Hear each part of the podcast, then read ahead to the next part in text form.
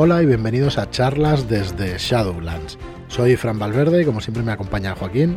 Hola, muy buenas. Muy buenas y como siempre me acompaña Marlock. ¿Qué tal? ¿Qué tal? ¿Cómo estamos? Pues muy bien. Ya hemos retomado la costumbre de, las presentaciones. Yo, sí, va, mejorando. Es que yo creo que con 200 episodios pues ya cuesta cambiar. Hmm. Sí, la verdad es que sí. Espérate cuando lleguemos al 500 y eso. Madre mía. Verás, verás, verás. Bueno, pues empezamos el episodio pasado, empezamos a explicaros Robota, de Sirio Sesenra, Robota con el subtítulo Humanidad Perdida. Robota es un juego de rol que se ubica en un futuro impreciso.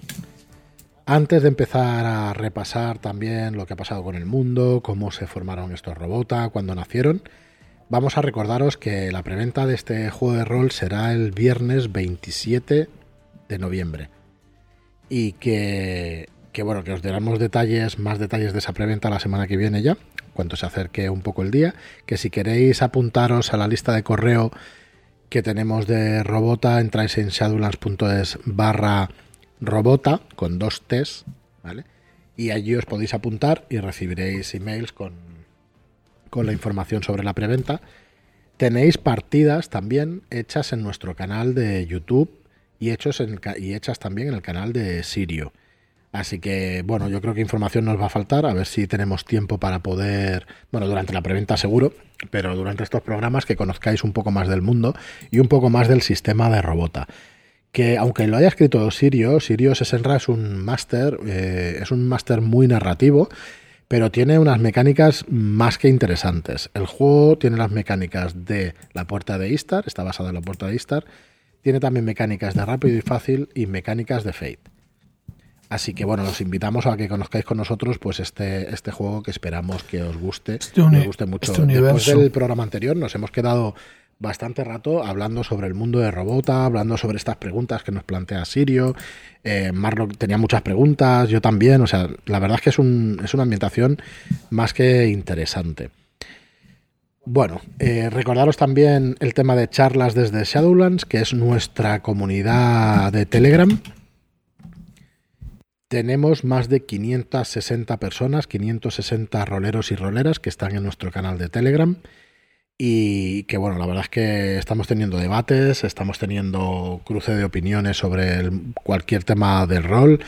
Eh, podéis además lanzar vuestras preguntas eh, y, no sé, y es que a las 24 horas están allí, hay gente de guardia, las 24 horas. Se lanzan partidas también, se lanzan muchísimas partidas, además de las que vamos poniendo nosotros. Así que bueno, si queréis entrar y tener una vida rolera más plena, pues solo tenéis que entrar allí porque en realidad no, no es esa la descripción, es que no vais a tener vida que no sea rol. Entráis ahí y lo leéis. Vais a entrar en las tierras sombrías. y son sombrías porque ya nos dará el sol, porque estaréis jugando ahí. Creo que no hemos explicado nunca a qué viene el nombre de Shadowlands. Para el 500, para el número 500 yo creo que sería apropiado explicarlo. para, para el 500. Muy bien, pues nada, si queréis seguimos con el, con el tema de Robota y, si nos queda algún tiempo al final del programa podemos tratar alguna partida o alguna cosa que, tengamos ahí en el tintero. Dale. Bueno. Eh, mm, lo vimos en el programa anterior, vimos alguna, alguna pincelada, pero aquí vamos a explicaros qué ha pasado con el mundo y dónde se ubica, ¿vale? Eh, la premisa clave de este manual, de este juego, ya la dijimos, que es que en Robota no se juega con humanos. Eh, como mínimo, hasta que el grupo de juego lo decida, ¿vale? O sea, podéis cambiarlo y podéis. Pero bueno, vais a tener que darle, ya lo iréis viendo cuando veáis el trasfondo, vais a tener que darle una explicación a eso de que podáis jugar con humanos. O sea que por ahora vamos a dejarlo en que en Robota no se juega con humanos. Se va a jugar con estos robotas que son robots con inteligencia emocional. ¿Cuándo se ubica Robota? Es decir, ¿dónde se ubica? ¿Dónde se ubica? Es en la Tierra, pero ¿cuándo se ubica? Se ubica, se ubica en un futuro impreciso, también lejos de, eh, perdón, eh, fuera de micro decíamos, pero han pasado decenas, cientos, a ver, hay arcas milenarias, con lo que han pasado miles de años. Pero como os decía en el otro, en el otro programa, ha pasado mucho tiempo, pero no el suficiente para que la posición de los continentes haya sufrido variaciones extremas. Yo no, recuerdo, lo dimos en geología, di geología hace muchísimos años, pero tienen que pasar muchos cientos de años para que los continentes se muevan y que las placas tectónicas tengan ese movimiento. Con lo cual han pasado muchísimos años, pero no han variado la, la composición de la Tierra y del mar en nuestra Tierra, ¿vale? O sea que se ubica aquí, en, en nuestra Tierra, y, eh, pero está muy lejos y la humanidad no es más que un leve recuerdo a través de esas arcas que decíamos que ya iremos explicando. Em, lo que sí que hablamos es que lo que es eh, el ecosistema sí que ha mutado, ha cambiado y ahora eh, vuelven a aparecer los saurios y también hay hongos y mm, bueno selvas de que, se comen digamos todo lo que pillan a su paso y, que vamos a tener una ambientación en la que está plagada de ruinas porque la antigua civilización humana pues quedó sepultada por por todo esto. Muy bien. A ver, todos los humanos libres y despiertos se han extinguido. ¿Vale? Entonces, eh, como decíamos en el anterior capítulo, ya sabéis, pues los personajes jugadores o las personajes jugadoras, ¿vale? Van a ser un tipo de robots, los robota, con una avanzada inteligencia emocional. Entonces, en el planeta existen naciones robota que están coexistiendo en un, en un entorno bastante hostil. Está marcado además por una reciente y casi apocalíptica guerra robota, que dio comienzo a la era actual. Eh, la supervivencia, la exploración, la energía y los, recambios tecnológicos representan los ejes del universo del juego. Decir una cosa que me equivoqué yo en el anterior episodio y al final no tienes memoria para todo. La economía de los robots está basada en los tiles. La moneda son tiles. ¿Y por qué me equivoqué? Porque un tile es igual a una unidad energética. ¿Vale? Y entonces eh, ahí me confundí, pensaba que se regía por unidades energéticas, pero bueno, casi se puede decir que así es porque es súper importante la unidad energética, es como la comida en nuestro mundo. Y, bueno, la economía, si, si estás eh, un tile es igual a una unidad energética, pues imaginaos lo importante que es pues esos, esas unidades energéticas y esos tiles para poder comprar esas, unidades energéticas. Porque los robots irán gastando energía, que son pues unidades. Correcto. Entonces, como decía, pues eh, acaba de pasar una era, eh, una gran guerra y una reciente y casi apocalíptica gran guerra robota. Así que eh, lo hablamos también fuera de micro. ¿Es un mundo posapocalíptico? Para los humanos sí. Para los humanos totalmente. De hecho, es un mundo posapocalíptico en el que no hay humanos. ¿Es un mundo posapocalíptico para los robots? También. También. Mm. Ha habido una gran guerra y, bueno, y de hecho muchas de las naciones robota pues siguen un poco con, bastantes prejuicios unas con otras. Eh, ¿Qué ha pasado con el mundo? Nadie lo sabe a ciencia cierta. Es una de las particularidades de la ambientación y es una de las cosas que moran, ¿no? Que, que los robotas o algunas naciones robotas van a dedicar sus recursos para encontrar respuestas para hay robots a los que no les importa nada, hay otras en las que es súper importante, ¿vale? Pero la transición entre la vieja humanidad y la era robota es un misterio enorme. El por qué los humanos se han, se han extinguido, qué pasó entre ellos y hasta qué punto su tecnología era superior a la actual, son preguntas que nos vamos a hacer durante todo el manual y durante todas las partidas. Pero la gracia es responder estas preguntas, ¿eh? no nos las deja abiertas para que no lo podamos jugar. Al contrario, nos hace esas preguntas para que nosotros le demos respuesta. Hay algunas que las tienen, ¿vale? Y hay otras pues que vamos a poder nosotros hacerla. De hecho, esto sí que es spoiler y no está cerrado con Sirio, pero yo a mí mi ilusión sería que Sirio nos pudiera hacer una gran campaña hmm, respondiendo a estas preguntas. Pero bueno, vamos a ver si. En, principio, en principio es el grupo de juego que va respondiendo estas preguntas mientras van jugando pero ellos mismos responden las preguntas.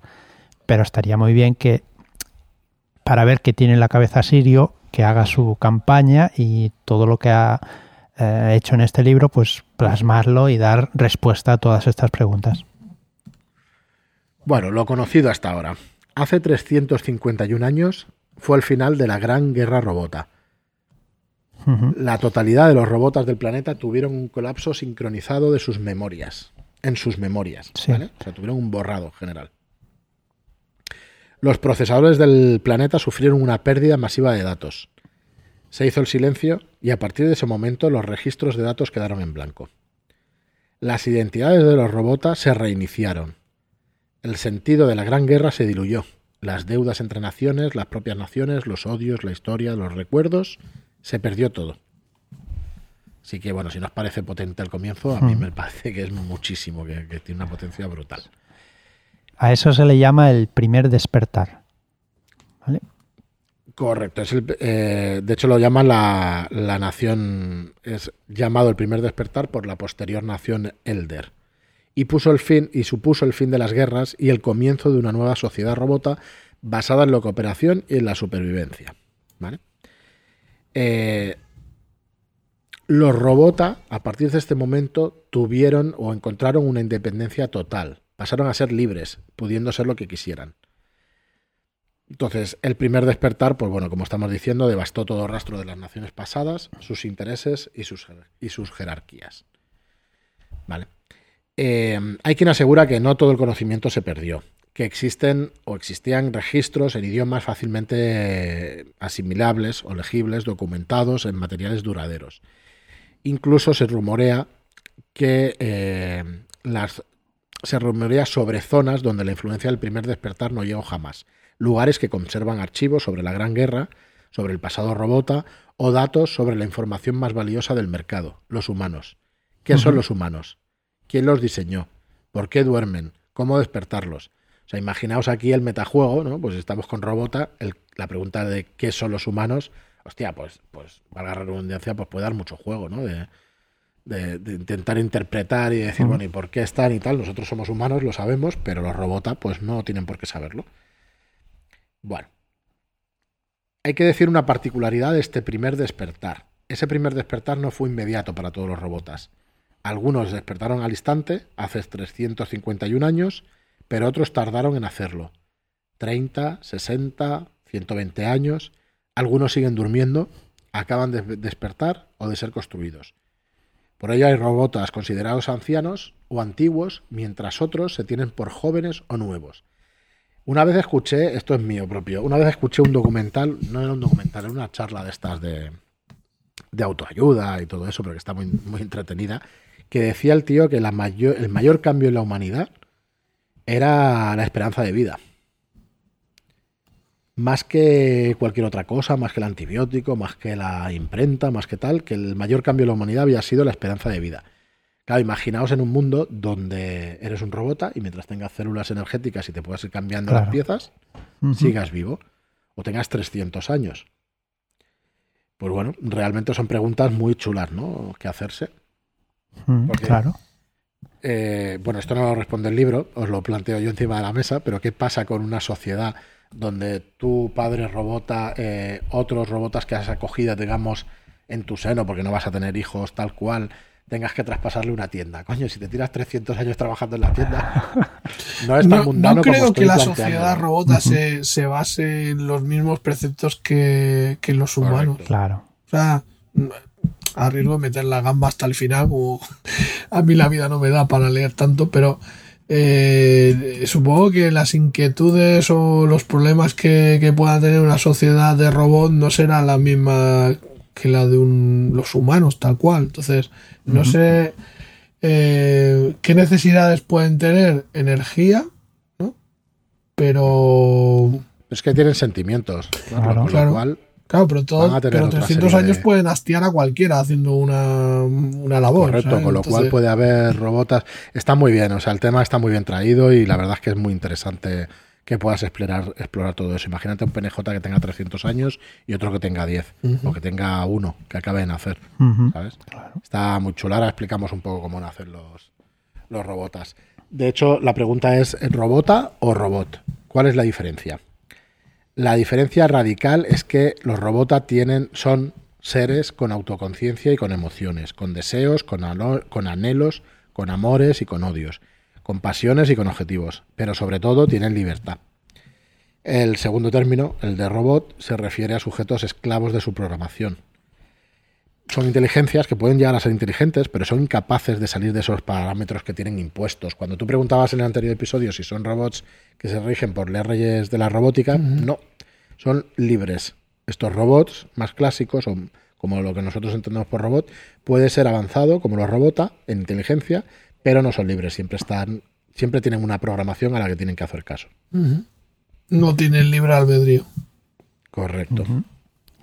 Bueno, el, el, origen de la personalidad y de la libertad robota no es un hardware avanzado, sino que es un enigmático software. Todo robota lo lleva consigo. Es la fuente de su personalidad, de su conciencia, del yo. Y lo emite constantemente. Es una cosa, o es un término que se llama daemir. Es, entre comillas, el espíritu. ¿Vale? Del, del robota es tan perfecto que no se puede hackear solamente por sí mismo. Es decir, es decir, con su carisma, con su convicción, con mentiras, en conclusión, con habilidades sociales, con la propia conciencia. Es hackeable, el Daemir. ¿Vale? Mm, solamente en el planeta existe una cosa parecida a los Daemir o al Daemir, que son los virus. Entonces, en conclusión, podríamos llamar eh, a Daemir virus Sí, es un extraordinario virus informático. En el sentido de mutable, en el sentido de que es una cosa parecida, ¿vale? Pero en, realidad es un software, pero que es enigmático, es un misterio, ¿vale? Y, bueno, la verdad es que, no sé, me parece súper bien traído. Es una cosa muy chula que se puede explorar y que, que, nos va a dar bastante juego. A ver, el hecho de que tengan Daemir va a acarrear importantes consecuencias. Por ejemplo, si los protagonistas se encuentran en un lugar aislado con otros artefactos mecánicos susceptibles de ser robota, en cuanto estos se vean impregnados del Daemir emanado por los personajes, automáticamente se convertirían en robota. experimentarían lo que es su primer despertar, el nacimiento de su identidad desde cero. ¿Vale? La personalidad de estos nuevos robotas se formaría del carácter de los robots presentes durante su primer despertar. Y a partir de ahí irían cambiando por sí mismos dicha personalidad y, la personalidad se expandiría creando un yo independiente. ¿Vale? Que aquí es donde tenemos que ir al apartado de cadena de montaje, que es para hacer la hoja de personaje. Sí, pero todo virus tiene su todo software. Todo software también. Tiene su virus, ¿no? Tenemos el Element, ¿vale?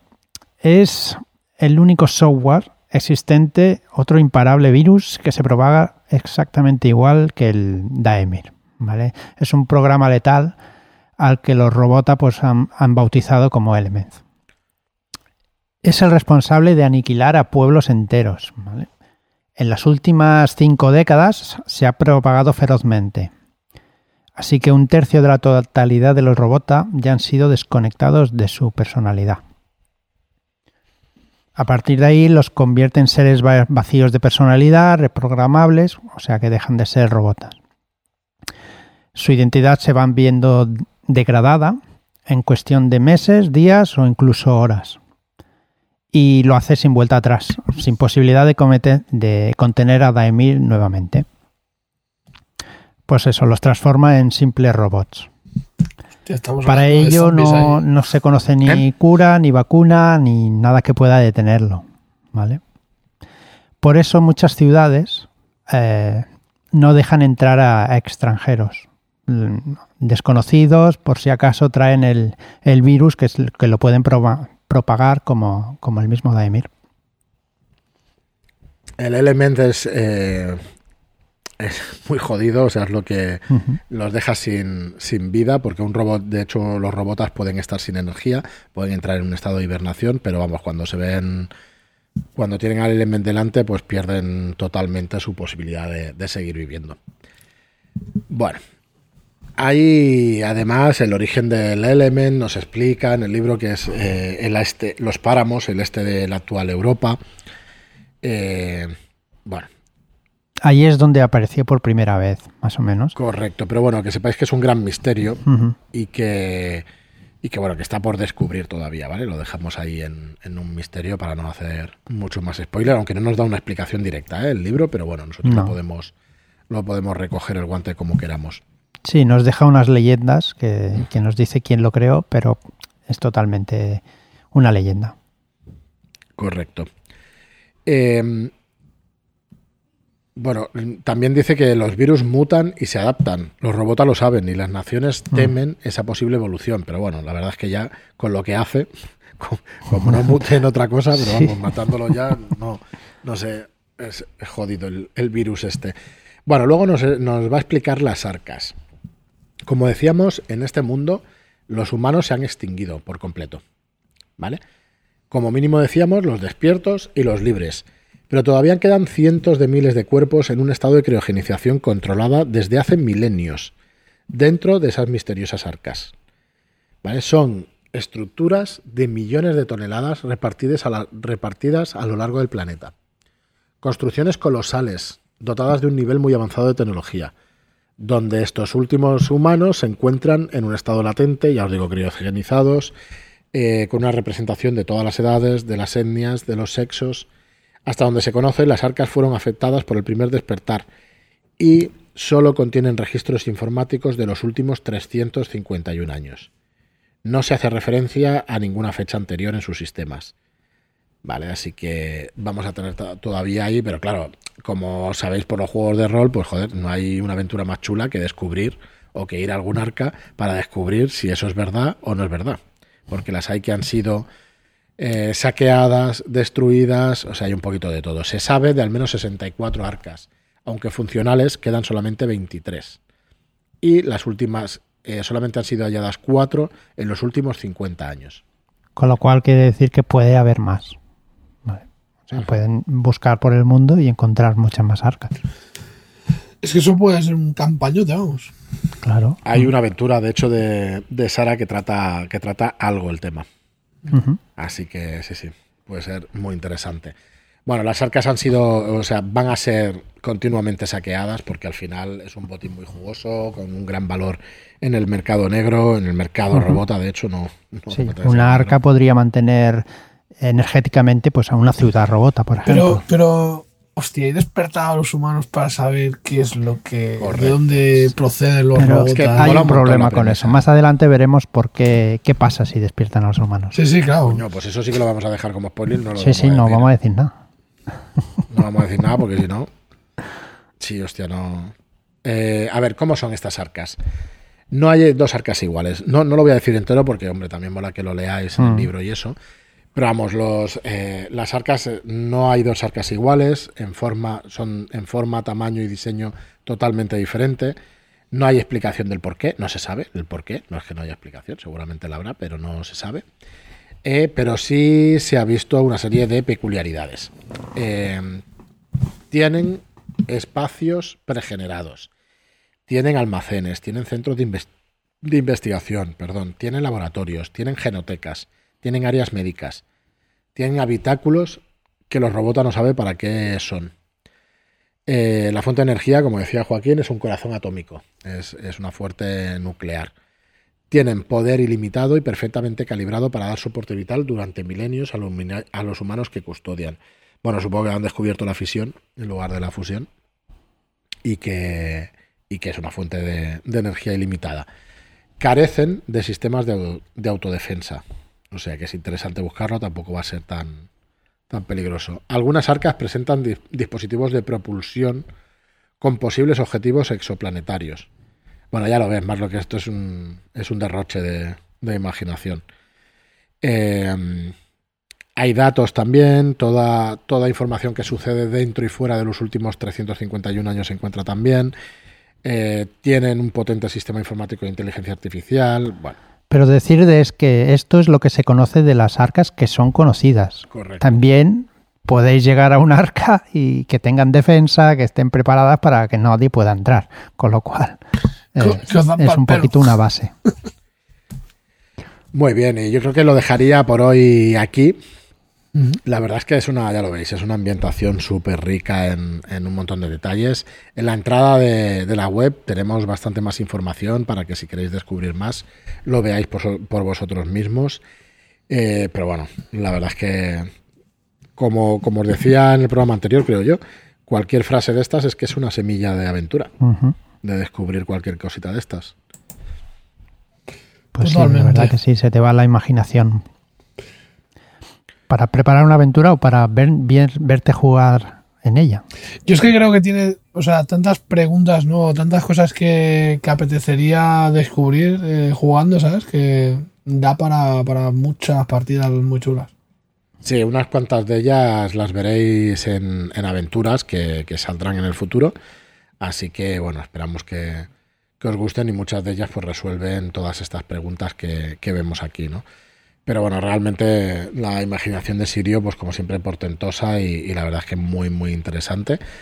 Bueno, refrescaros que el día 27, la semana que viene, el viernes 27, hasta el viernes 18 de diciembre, tendréis la preventa de, de Robota en la web.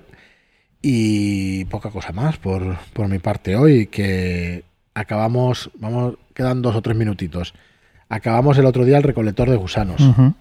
Y esperamos que esta noche Cero ya vuelva a, a dirigirnos esos terroristas.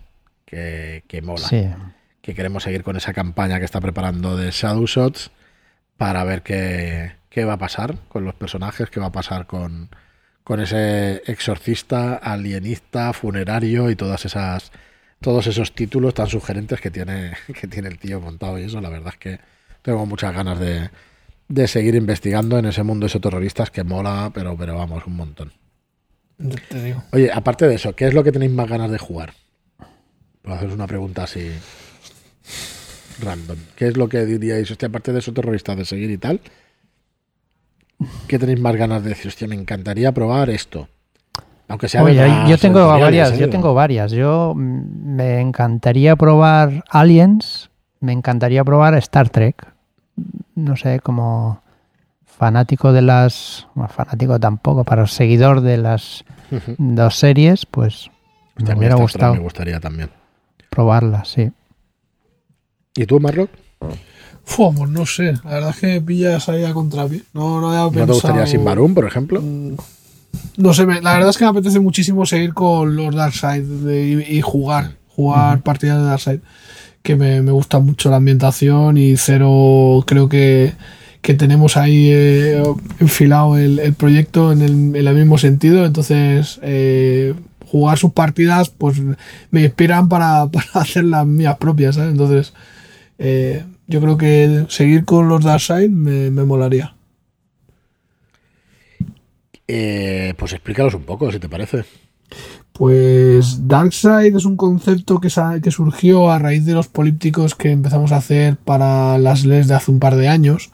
Es un, es eh, un sistema de juego muy sencillito que estaba pensado para, ser jugado, pues eh, vamos, para coger y jugar directamente con una preparación mínima y se presentaba un escenario que los Darkseid suelen ser, son lugares mm, concretos, ¿no? O sea, normalmente pues la maldición de Kingston, eh, la abadía de Santa Caterina creo que era, eh, no sé, todo tienen ubicaciones, ¿no? Están asociados a ubicaciones porque son lugares que de alguna manera pues... Eh, sucede algo chungo, ¿no? Sombrío, tiene un toque grimdark importante. los personajes lo que estamos desarrollando es el modo campaña que vendría a unar todas las aventuras bajo una especie de como de, de hermandad o sí de una orden no que es la orden del alba mm. que, hace digamos tiene un pacto eh, bajo el cual pues eh, cuando se le ofrecen unas, unas, monedas que hay en el mundo pues eh, tienen que aceptar digamos la petición de ayuda que, que se le requiere, ¿no? Y bueno, básicamente ese es el motivo así que hay de fondo y las aventuras pues eh, tienen un, corte oscuro de, en el que... oscura, sí.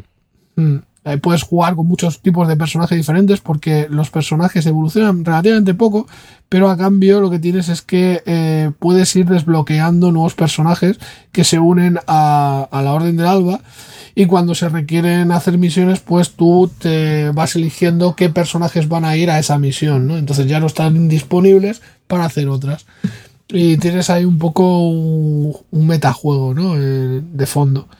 Y no sé, a mí es que me, gusta mucho porque puedes hacer mm, muchos tipos de personajes muy diferentes, ¿sabes? Y ir probando con diferentes historias, diferentes eh, aventuras que, pues, unas a lo mejor son más de exploración, otras tienen un componente social, eh, otras que son pues a lo mejor más de combate o supervivencia, ¿no? Pero siempre en un entorno oscuro, eh, con decisiones morales difíciles, eh, con muchos grises y bueno, el tipo de juego que me mola y... Bueno, podéis ver ejemplos, ¿no? En el canal de Shadowlands tenemos algunas partidas de, si queréis, por ejemplo, La maldición de Kingston eh, la dirigió Mitchell, que es bastante mejor director de juego que yo.